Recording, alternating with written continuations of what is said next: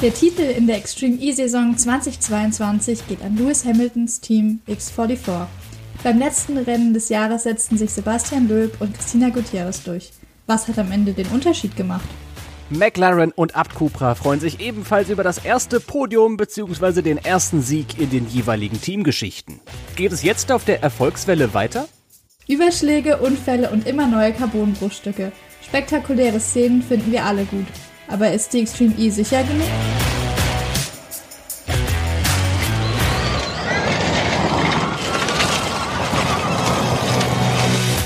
Das ist der E-Pod, der Insider-Podcast aus der Welt des elektrischen Motorsports. Heute zu Extreme E mit Tobi Blum und Svenny König. Hallo! Das Jahr ist geschafft und es gab ganz schön viel Drama im Finale der Extreme E-Meisterschaft. Rosberg X Racing ist als haushoher Favorit ins letzte Wochenende des Jahres gestartet. Und letztlich hat es dann aber doch nicht gereicht. Das lag daran, dass RXR sich nur für das Crazy Race qualifiziert hat, Svenny. Zum allerersten Mal in der Teamgeschichte. Noch nie waren die auf dem Level vor dem Finale so schlecht wie beim Finale. Ja, und im Crazy Race gibt es bekanntlich nur ein Ticket für das Finale. Und das hat äh, X44 bekommen, die da auch mitgefahren sind. Für Rosberg war es, glaube alles in allem im Crazy Race ein ganz schönes Auf und Ab. Es gab Kollisionen, einige gebrochene Aufhängungen und dann noch zu viele Mechanikerinnen in der Switch Zone, weswegen das Team schlussendlich disqualifiziert wurde. Also ein Wahnsinn. Aber X44 zieht ins Finale ein und dann reichte tatsächlich P3 zum Meistertitel. Respekt da an der Stelle natürlich auch nochmal an Gutierrez und Löb, die Fahrerin und den Fahrer von X44. Die hatten nach dem Samstag ein komplett neues Auto. Und auch das gehört dazu das ist nicht Rosberg X Racing, die den Titel verloren haben. X44 haben den Titel erstmal gewonnen. Das war nicht unverdient, oder? Also ich finde überhaupt nicht. Ich finde generell hat man in der zweiten Saisonhälfte gemerkt, wie gut X44 geworden ist. Ähm, die haben ja auch in Chile äh, gewonnen und das hat jetzt das Ganze nur noch perfekt gemacht. Also ich finde, da ist ein deutlicher Aufwärtstrend zu sehen gewesen. Lass uns mal ein bisschen detaillierter jetzt schauen auf die Saison von X44. Wie lief das denn die letzten Monate? Wie lief das denn die letzten Monate bei dem Team? Was war X44s Weg zur Meisterschaft? Ja, schwieriger Start, würde ich sagen. Am Anfang auch ganz klar äh, in Sachen Speed und Performance Rosberg unterlegen mit äh, einem dritten Platz in Saudi-Arabien gestartet. Dann Platz 6 und Platz 2 in Sardinien. Da hat man, finde ich, gerade über die vier Tage schon gemerkt, wie sich das Team verbessert hat. Und dann jetzt nach dem Sieg in Chile, den ich gerade schon angesprochen habe, Platz 3 ähm, in Uruguay. Also sehr gute Ergebnisse, aber an Sachen Konstanz ist da auf jeden Fall noch was zu machen. Ja, also, wie du schon sagst, da ist immer, finde ich, auch noch ein bisschen Luft nach oben und das ist Meckern auf wirklich sehr, sehr hohem Niveau jetzt. Aber Platz drei, Platz sechs, Platz zwei bei den ersten drei Expre, da ist natürlich noch was drin. Und das, was drin ist, hat in der, in den meisten Fällen RXR dann eben aufgesammelt. Deswegen hatten wir ja auch so ein spannendes Finale. Auf Fahrer- und Fahrerinnenseite ist im Grunde genommen aber alles wie im letzten Jahr gewesen, oder? Löb schnell wie eh und je, das ist keine große Überraschung.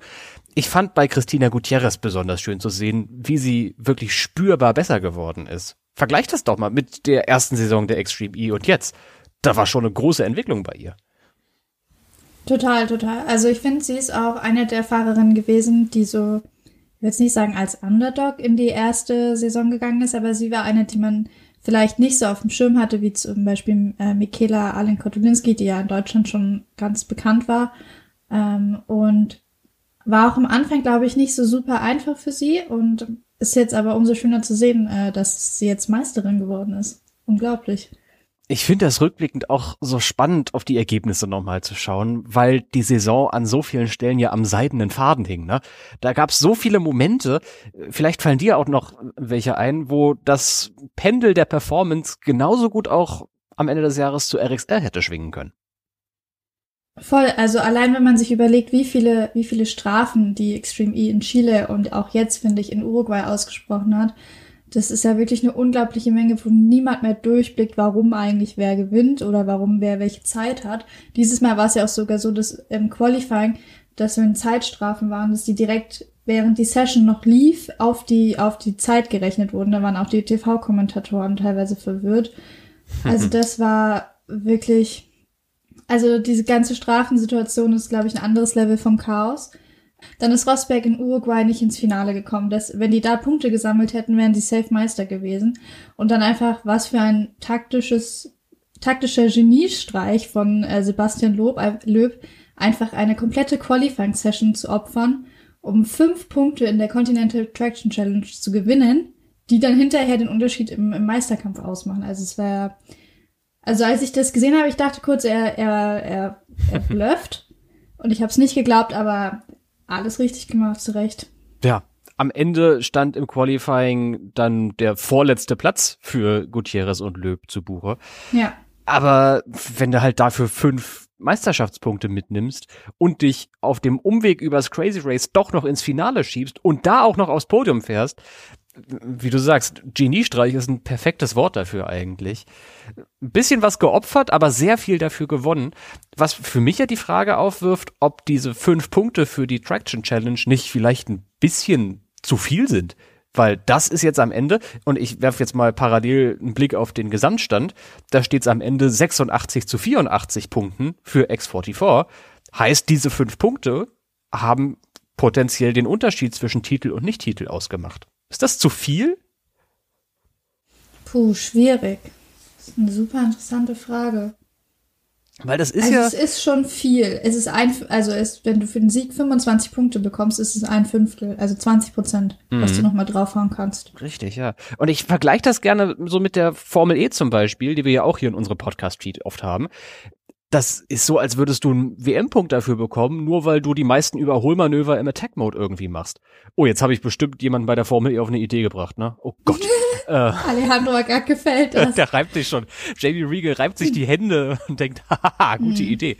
Auf der anderen Seite, was ich gerade überlege, was ich, glaube ich, cooler fände, als jetzt, dass es einfach ein Teil der Strecke ist, ist, dass wenn es quasi ähm, nen, also bisschen wie so eine Joker-Lab wäre, mhm wie bei der Rallycross, ähm, vielleicht auch noch irgendwie, dass es ein besonders technischer Teil ist. Also, weil ich finde es schon gut, wenn du fahrerisches Können, gerade in einem Feld, wo du viele unerfahrene Fahrer hast, oder vor allem Fahrerinnen, die unerfahren sind, hast, die dann sich einfach dafür belohnen können, wenn sie in einem besonders technischen Teil irgendwie gut sind. Aber dann, wenn du halt wirklich so viele Meisterschaftspunkte dafür bekommst, wäre es schon spannend, wenn du halt wirklich dafür eine Session wegschenken müsstest oder so. Auf der anderen Seite würde das jeder im Qualifying 1 dann machen und dann wird es ab Qualifying 2 normal weitergehen. Ja, ich sehe nämlich auch so eine Möglichkeit jetzt. Das erinnert mich ein wenig an die Diskussion aus der NASCAR-Serie, wo im Kampf um die, das letzte Playoff-Rennen Ross Chastain einmal an der Wand vorbeigefahren ist äh, und da einige Positionen mitgewonnen hat. Das war jetzt so ein einmaliger, nicht unbedingt Trick, das ist ein falsches Wort, aber mir fällt gerade kein besseres ein. Trick, von Löb gewesen, das Qualifying zu opfern für die Traction Challenge Punkte. Könnte sein, dass wenn die Extreme E da nicht irgendwie einschreitet zum Start von Saison 3, dass das im ersten Qualifying zum Desert Express 2023 alle machen werden. Dass alle ihr Qualifying ja. opfern, nur um diese fünf Meisterschaftspunkte mitzunehmen. Und warum? Also, es liegt ja eigentlich nur daran, dass du halt den, den Hyperdrive strategisch schneller, äh, strategisch besser nutzen kannst in der wenn du quasi auf eine Zeit in der Continental Traction Challenge anzielst, oder? Also sonst macht es ja keinen Unterschied. Das heißt, wenn sie diesen Hyperdrive einfach auflösen oder sagen, man kann den in der Continental Traction Challenge nicht benutzen, dann mhm. äh, hätten sie das Problem schon gelöst. Also das ist, würde ich jetzt nicht als so ein unglaubliches Problem ansehen. Ja, ist ja im Grunde genommen ähnlich, wie es mit dem Fanboost in den letzten Formel E-Jahren gelöst war. Schnellste Runden, die mit dem Fanboost gefahren werden, zählen einfach nicht. Vielleicht wäre das eine genau. Lösung. Naja, äh, zurück zum Sport. Ich will nämlich abschließend auch nochmal anerkennen, kurz anmerken, was für eine Top-Saison das von Rosberg X Racing war. Ich finde, Christoffersen und Michaela Orlen-Kotlinski harmonieren wirklich bestens und waren in jeder Session, in der sie angetreten sind, egal ob jetzt beim Saisonfinale in Uruguay oder bei anderen Rennen, die Mitfavoritinnen. Beim Saisonfinale lag jetzt viel am Zeitfahren-Qualifying, an diesem Q1. Abgesehen davon war RXR immer vorne dabei. Und das muss man denen hoch anrechnen, dass die wirklich eine Top-Saison abgeliefert haben und letztlich um zwei Punkte am Titel vorbeigeschrammt sind. Voll, auch in, wenn man sich überlegt, dass es viele andere Teams gab, wie Chip Ganassi Racing oder Andretti oder so, die jetzt vielleicht auch in dieser Folge ein bisschen untergehen werden, ähm, die es einfach nicht geschafft haben, über ein Wochenende konstant die Rennpace oder die Pace, die das Team hat, auf die Strecke zu bringen. Und das, wenn man das wirklich sieht, was die in der ersten Saisonhälfte und auch jetzt in der zweiten Saisonhälfte mit ein paar Abstrichen zusammengefahren sind an Rundenzeiten, ist schon beeindruckend.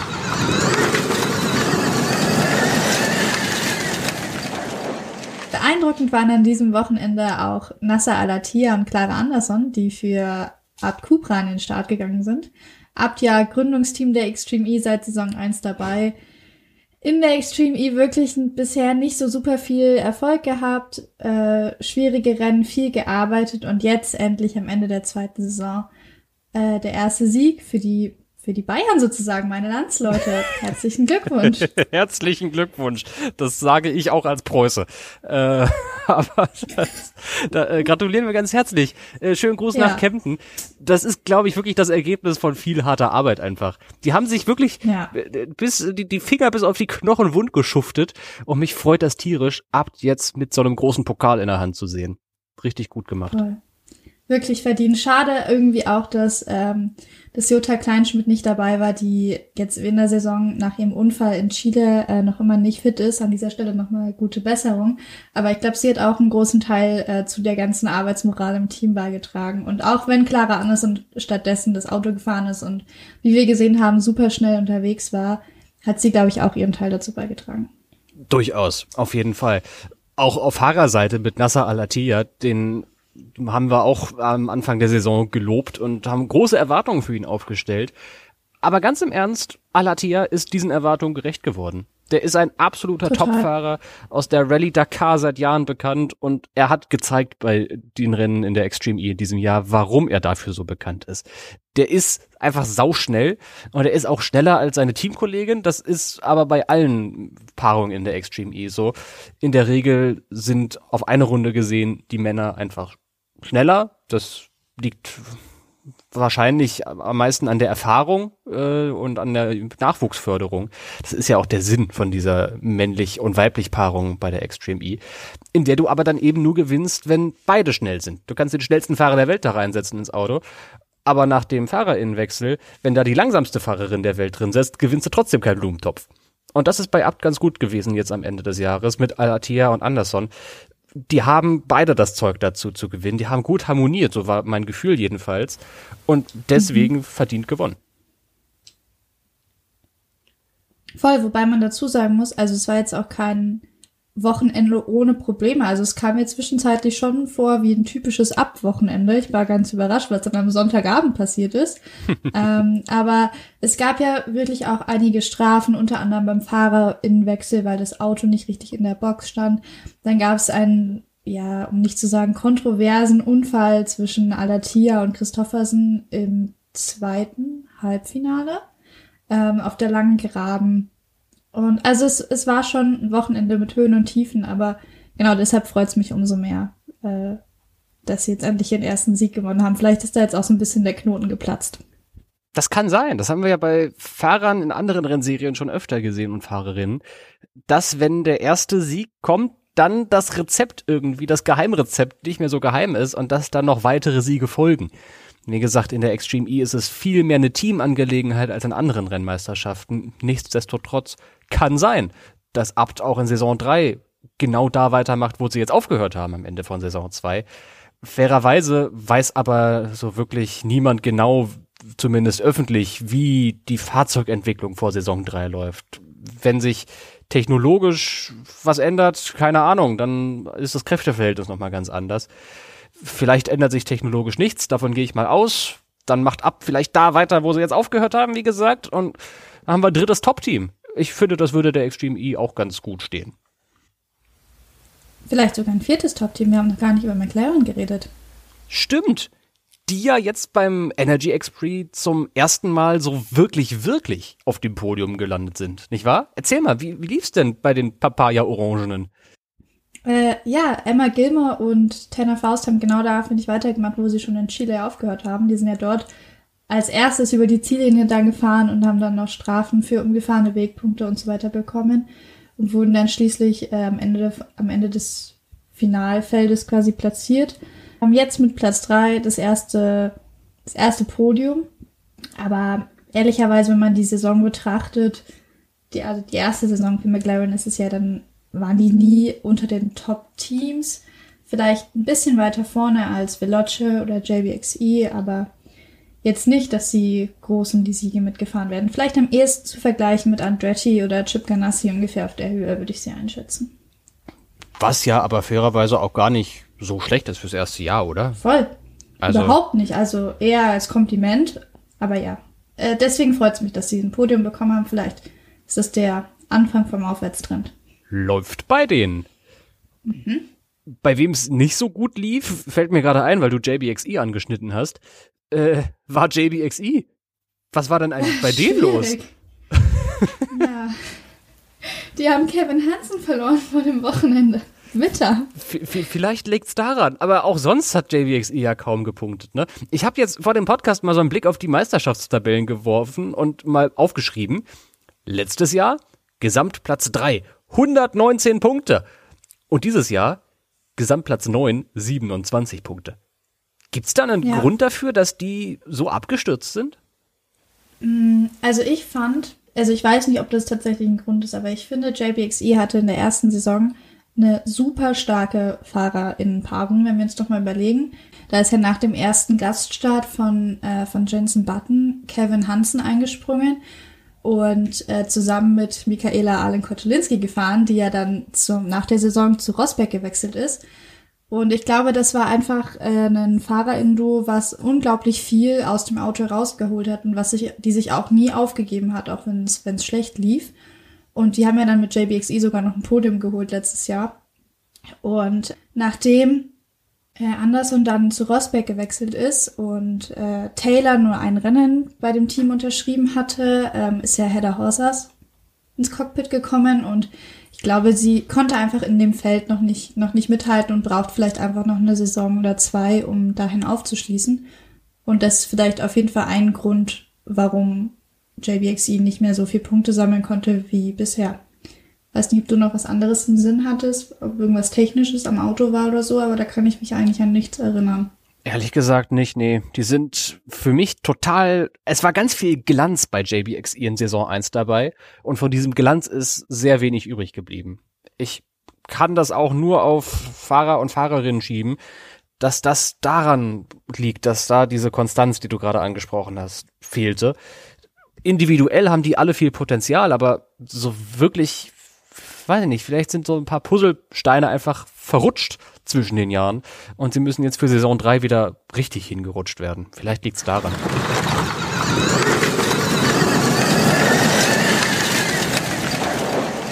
Wenn wir auf den letzten Expri des Jahres in Uruguay blicken, dann muss man gezwungenermaßen allerdings wieder mal auf viele, viele Unfälle im Qualifying und Training blicken.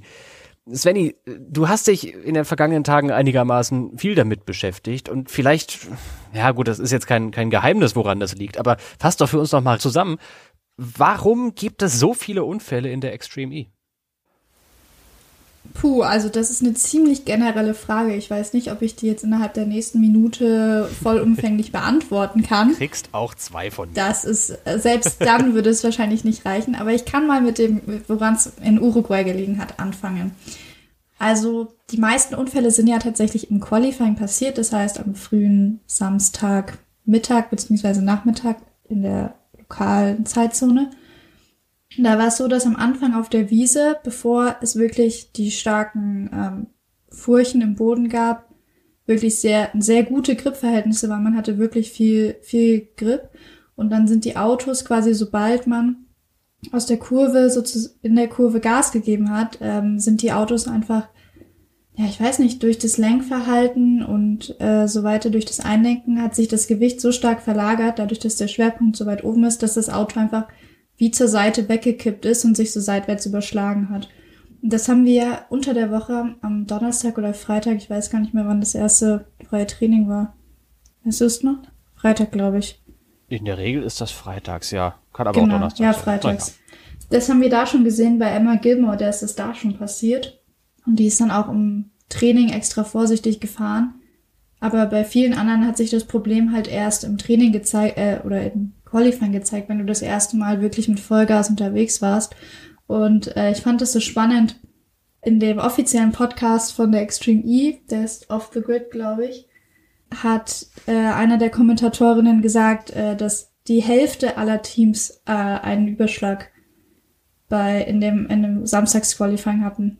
Plus Freitag Elmar Gilmore mitgerechnet. Also oh. die, die dann keinen hatten, die haben natürlich, da waren in, im Qualifying drei hintereinander. Ich glaube, es hat angefangen mit Hedda Horsas, Michaela Allen Kotulinski und dann Christina Gutierrez. Und danach sind McLaren und Andretti und alle Teams, die danach dran waren, sind einfach nur noch auf Nummer sicher gefahren, sind nicht mehr schnell gefahren, hatten vom Team die Anweisung, das Auto nach Hause zu bringen und sind dann teilweise auch bei Katie Mannings sieht man es immer sofort super frustriert aus dem Auto ausgestiegen und waren einfach nur, nur enttäuscht, weil sie so gern schneller gefahren wären. Und ja, das ist dann einfach keine gute Entwicklung, wenn du am Samstag schon schauen musst, dass du dein Auto halt nach Hause bringst, damit du am Sonntag überhaupt noch fahren kannst. Das war ja auch der Grund, warum X44 auf ein komplett neues Auto zurückgreifen musste, was Löb und Gutierrez vorher nie gefahren sind. Hm. Weil das Auto so stark zerstört war. Oh, können wir mal aufhören? Das ist jetzt nicht in deine Richtung gemeint, sondern in Richtung des offiziellen Extreme E Podcasts. Können wir mal aufhören, Überschläge zu normalisieren? Also, hallo, wir machen hier, wir reden hier über Motorsport. Mich bringt das richtig auf die Palme, dass das in einem offiziellen Podcast einer Serie als großer Erfolg, als Sieg verkauft wird, als Spektakel, dass sich die Hälfte des Starter- und Starterinnenfeldes überschlägt mit ihren Autos. Stellt euch mal vor, wir ja. würden hier über die Formel 1 reden und über zehn Autos, die sich überschlagen bei einem Unfall, uns freuen. Das ist kein Spektakel, das ist einfach unsicher. Das ist ein Skandal, dass man sich darüber freut. Ja, vor allem, also bei dieses Mal ist es mir auch enorm aufgefallen, wie da die Kommunikation von der Serie war, ähm, weil die haben wirklich gesagt in dem Podcast, äh, ich, ich würde das jetzt fast als wortwörtliches Zitat so wiedergeben, dass ähm, das Tolle an der Strecke in Uruguay war die Gefahr und das Risiko, was damit einherging zu fahren. Nein. Und das finde ich schon, finde ich schon wirklich hart. Also wenn, wenn das, als es in Saudi-Arabien dieser Sprung war, wo der Kevin Hansen sich so stark verletzt hat, okay, ja, wenn das einmal passiert, dann ist es okay, dann wissen wir, dass das vielleicht zu gefährlich war und dass wir das nicht nochmal machen sollten. Aber spätestens nachdem wir diese Linienkonstellation hatten in Sardinien, mhm, Sardinien, ja. da hätte man eigentlich wirklich auch schon schauen müssen, wo ja, wo einfach auch die Grenze ist von dem, was man verantworten kann und möchte. Ich meine, Jutta Kleinschmidt ist es ganz nach ihrem Unfall in Chile nicht mehr gefahren, einfach weil sie so schlecht ging. Und ähm, ich weiß nicht, ich finde, ich will jetzt nicht Timo Scheider und seine Streckenführung so stark kritisieren, aber es ist schon auffällig, wie viele Unfälle und Verletzungen dort passieren, auch wenn man es mit Rallycross vergleicht. Ja, Timo Scheider hat da gar nichts mit zu tun. Der baut zwar die Strecke, aber letztlich muss es die Extreme E abnehmen, diese Strecke das ist ja, es ist ja eine FIA-Serie, die FIA-Standards hat, aber es ist halt keine FIA-Meisterschaft so per se, sondern es ist halt eine Meisterschaft ausgetragen vom Automobilverband Monaco. Genauso wie es die ADAC GT Masters sind, ist es halt die ASM Extreme E. So kann man das, glaube ich, ganz gut vergleichen. Und da hat der ASM, beziehungsweise die Extreme E, einfach total versagt. Wenn es mehrfach Überschläge gibt in einem Rennen, nachdem wir diese Ko Kollision bei mehrfachen Linien in Sardinien hatten, nachdem Kevin Hansen ins Krankenhaus musste, weil er sich die Rippen gebrochen hat und Wirbel verknackst und Glück hatte, dass er sich noch nicht irgendwie die Lunge aufgestochen hatte dabei bei so einer Kompression in Saudi-Arabien. Sorry, das war's. Also dann bin ich raus. Das kann nicht wahr sein, dass die Sicherheit hinten angestellt wird, weil es ach so spektakuläre Bilder gibt, weil der Gefahrfaktor einfach so groß ist und weil das so Spaß macht zuzugucken, wie Autos zerrupft werden in der Luft. Ich bin ja, wirklich böse. Ich, ihr merkt das. Man merkt wirklich, ja. wirklich böse und muss jetzt einfach mal kurz ein bisschen Luft machen. Das geht nicht. Das geht einfach nicht, Extreme E. Mann, ich bin voll deiner Meinung, auch wenn ich mich nicht so stark artikuliere, was das angeht, aber ich, ich bin voll dahinter. Also wir haben da einfach 18 tolle FahrerInnen, die wirklich da mit der Serie gehen und wahrscheinlich auch viel Ärger abbekommen, weil da hinter den Kulissen einiges schief geht und die da trotzdem für diese Serie stehen und für die Teams, die sich dafür, wie sagt man, verpflichtet haben. Und die sind einfach so ein großer Teil davon und das einfach, also deren Sicherheit einfach so leichtfertig zu behandeln, finde ich schon, also das geht nicht. Ja. So, ich sage, ich habe es jetzt auch gesagt, es geht nicht. Ja, mich regt vor allem diese Leichtfertigkeit auf. Also mich, es ist jetzt keine Überraschung für mich, dass Motorsport gefährlich ist. also ja. so weit hinter Mond lebe ich dann doch nicht. Natürlich ist es auch gefährlich in äh, in Kart zu steigen und in ein Formel E Auto zu steigen, ein Formel 1 Auto zu steigen, wie in ein Extreme E Auto zu steigen. Aber das Ziel von so einem Veranstalter sollte doch bitteschön sein, das Risiko für Leib und Leben Schritt für Schritt zu minimieren. Und das zeugt für mich einfach davon, dass die Extreme E nicht nur offensichtlich nicht die ausreichenden Schritte tätigt in Richtung mehr Sicherheit, sondern das dann auch noch feiert, dass Gefahr- und Risikofaktoren einer Strecke sind. Das bringt mich richtig auf die Palme. Ich finde es mhm. viel schöner, wenn die Extreme E sagen würde, der Faktor Gefahr und Risiko wird immer geringer, trotzdem sind unsere Rennen spektakulär, weil wir sportlich einfach ein gutes Produkt haben. Aber offenbar ist das sportliche Produkt der Extreme E einfach nicht gut genug, deswegen muss man eben auf Risiko gehen. Starke Aussage. Finde ich gut, dass du es so auf den Punkt gebracht hast. So. Jetzt machen wir ein Auto an und dann ja. gucken wir nochmal auf die gesamte Saison. Einverstanden? Jawohl. Wir müssen ja noch irgendwie hier gute Laune.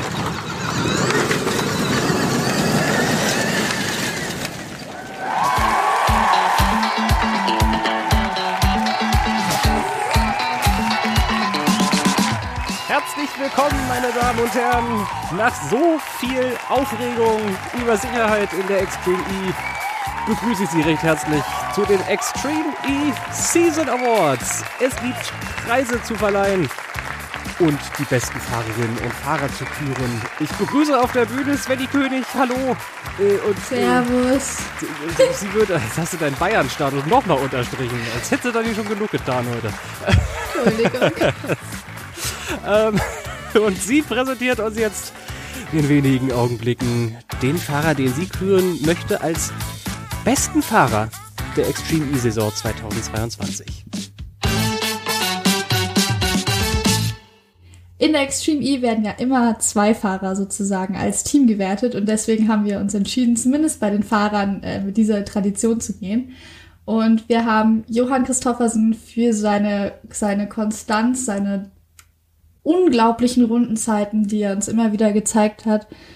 Und einfach seine Genialität in allen Belangen. Äh, und gleichzeitig möchten wir Kevin Hansen ehren, der in Anbetracht der Saison, die JVXE gezeigt hat, inklusive Teamkolleginnen-Tausch, Unfall mit gebrochenen Wirbeln und so weiter, einfach nie aufgegeben hat und trotzdem wirklich so den, den Kampfgeist gezeigt hat, den, den wir in der Serie gemacht haben. Herzlichen Glückwunsch an Christoffersen und Hansen. Das skandinavische Duo. Äh, das schwedische Duo. Nee, Christoffersen ist doch Finne. Nein, Christoffersen ist Schwede. Ah Gott, ist das peinlich. Niklas Grünholm ist der Finne in der Rallycross. Oh Gott, peinlich. Ja, äh, natürlich. Ich weiß nicht, wie oft ich diese Flaggen dieses, dieses Jahr eingetippt habe bei allen Rallycross-Berichten. Stimmt. Äh, du bist ja nicht nur unsere Frau für die Extreme E, sondern vor allem für die E-Serien und vor allem bei den E-Serien für die Rallycross-Meisterschaft. Na gut, vor allem ist ja. ein bisschen übertrieben, weil du auch noch vor allem ETCR machst und vor allem, naja. Svenny ist viel beschäftigt, sag mal, wie es ist. Es ist einfach äh, viel zu ja. tun im elektrischen Motor. Viele Rennen vor allem. Ah. Ja, durchaus. Ja. Wahrscheinlich hat niemand von uns aus der EVBTE-Redaktion so viele Rennwochenenden wie du. Ähm, viele Rennwochenenden in diesem Jahr hatte auch die Gewinnerin unseres Preises für die beste Fahrerin. Und da küren wir Laia Sanz von Axiona Science. Allen voran dafür, dass sie sich individuell enorm weiterentwickelt hat. Sanz ist eine von den wenigen Fahrerinnen, die die gesamte erste und zweite Saison bestritten haben. Immer an der Seite von Carlos Sainz Senior. Und man kann, wenn man ihre Extreme E-Karriere an, sich anschaut, wirklich wunderbar erkennen, wie sie sich individuell mit diesem Fahrzeug weiterentwickelt hat. Man darf nicht vergessen, die Frau kommt eigentlich aus dem Motorradrennsport, heizt da auch durch die Wüste, macht auch bei der Ready Dakar in jedem Jahr mit, aber die letzten Jahre eben immer auf zwei Rädern. Dann kam der Umstieg auf vier Räder in die Extreme E und jetzt ist sie eine der besten Fahrerinnen in dieser Meisterschaft. Das gebührt sehr viel Respekt und ich finde vollkommen verdient ist Laia Sanz unsere Fahrerin des Jahres. Wuhu! Und jetzt, Preis Nummer drei, ist wieder dein Umschlag. Was ist die nächste Rubrik und wer gewinnt sie? Die nächste Rubrik ist größte Entwicklung, also größte Weiterentwicklung. Hier hätten wir sowohl ein Team als auch eine, einen Fahrer oder eine Fahrerin ehren können, wie mir hinterher aufgefallen ist. Aber wir haben uns jetzt für eine Fahrerin entschieden. Wir hätten natürlich genauso Laia Sanz äh, hier ehren können, du hast es ja gerade schon angesprochen. Aber die hatte ja schon Aber, einen Preis. Genau, genau. Wir haben äh, Clara Anderson äh, in dieser Kategorie zur Meisterin ernannt. Einfach weil es für sie in der Extreme E gesehen äh, eine unglaublich durchwachsene Saison war, wie ich finde.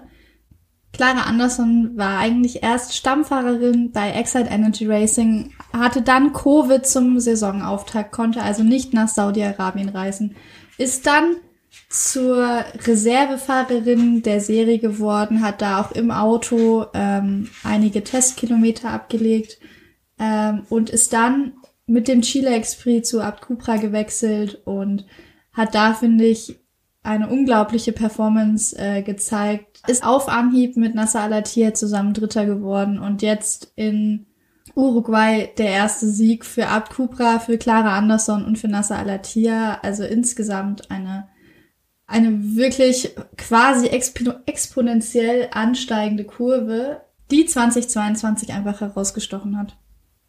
Kommen wir zum Preis für das beste Team in der Extreme E. Da kommen natürlich einige in Frage. Im Grunde genommen alle neun. Na gut, vielleicht nicht ganz alle neun. Aber der Preis für das beste Team 2022 geht an Rosberg X Racing. Am Ende hat es nicht ganz für die Meisterschaft gereicht. Am Ende war X44 dann doch zwei Punkte vorn aber für die Professionalität, die wir schon an so vielen Stellen hier im E-Pod und auf eformel.de in Textform gelobt haben, für die Arbeitsmoral, dafür, dass RXR von Beginn an vorn mit dabei gewesen ist, da führt für mich kein Weg dran vorbei, als RXR als bestes, weil auch konstantestes Team zu küren. Herzlichen Glückwunsch, bestes Team, RXR. Und jetzt, Svenny, der letzte Preis. Die beste Rennstrecke. Und da haben wir wirklich, glaube ich, am längsten überlegt, weil sie alle so verschieden waren. Wobei ich sagen muss, rein landschaftlich, um das gleich mal vorwegzunehmen, hat für mich dieses Jahr keine rausgestochen. Die waren alle sehr ähnlich, fand ich. Alle so sandig, erdig, steinig, so alles so in denselben Farben, so blau, äh, ja, blau natürlich, so, ja, mhm. äh, auch ein bisschen Braun blau war im Hintergrund sagen. von Punta del Este. War Ja. ja Atlantik in der Sichtweite. Ja, wir haben auch ein paar Strecken gewässert, wenn du das als blau zählen willst, dann wegen mir. Aber hauptsächlich halt braun oder grüntöne. Hätte man sich schon noch ein bisschen, bisschen Abwechslung gewünscht. So ein Strand oder so wäre ganz schön gewesen. Aber äh, rein von der, von der Streckenbeschaffenheit, der Kurssetzung, ähm, der Sch Schwierigkeit im Verhältnis zu, zum Risiko haben wir uns entschieden, Chile als beste Strecke des Jahres zu küren. Herzlichen Glückwunsch nach Calama, äh, in, mitten in die Atacama. Aber ich fand das auch ganz schön. Äh, hätte ich natürlich schöner gefunden über das Wasser auf der Strecke. Lest ihr mehr auf eformel.de, äh, wenn das auch ohne Wasser auf der Strecke funktioniert hätte. Aber es war, ich fand, es war eine gute Hinzufügung zum Rennkalender. Auch wenn das Umweltthema meiner Meinung nach äh, Kupfer ein bisschen an den Haaren herbeigezogen ist. Das Rennen fand halt auf dem Gelände einer Bergbaufirma statt, die dort Kupfer abbaut. Aber naja, Kupfer hat ja auch irgendwo was mit Elektromobilität zu tun. Mir hat, um wenn ich meine ganz meine, meine Meinung noch dazugeben darf, mir hat das ganze Wasserthema dieses Jahr ein bisschen gefehlt. Also das stand ja letztes Jahr sehr stark im Fokus. Wir hatten den Ocean Express in Senegal und wir hatten den Arctic Express Mhm. in Grönland. Zwei äh, Orte, die sehr stark mit der mit der Meeren und dem steigenden Wasserspiegel zusammenhängen. Und da hätte ich mir gewünscht, dass wir dieses Jahr noch einen neuen Punkt bekommen hätten. Durchaus, Ob ja. es jetzt wieder Grönland hätte sein müssen, ist, steht, außer, steht in Frage, aber irgendwie so was am Wasser wäre schön gewesen. Ja, ich, ich trauere tatsächlich um Grönland ein bisschen. Also auch, auch. also das war sportlich gesehen war das meine Lieblingsstrecke in der Extreme Ja. bisher. Die war auch so anspruchsvoll, als wenn ich mich an diese Kies-Sektion erinnere. Es war technisch schon, schon stark. Und die, die Steine ganz am Ende der Runde, wo der Sarasa mit Karacho rübergeheizt ist, um noch irgendwie Plätze zu gewinnen. Grönland war schon echt gut von der Strecke her. Auch. Naja. Naja, Jetzt sind wir vielleicht. Grönland los. Nächstes Jahr kriegen wir vielleicht Brasilien hinzu äh, durch den Amazonas. Das stelle ich mir auch einigermaßen unterhaltsam vor. Und von den Bildern Oder her Schottland. spektakulär. Schottland ziemlich sicher auch, ja. Ja, aber- das haben wir schon mal gesagt. Ja, stimmt, hast recht. Ja. Da könnten wir immerhin Wasser kriegen, wenn auch von oben. Nein.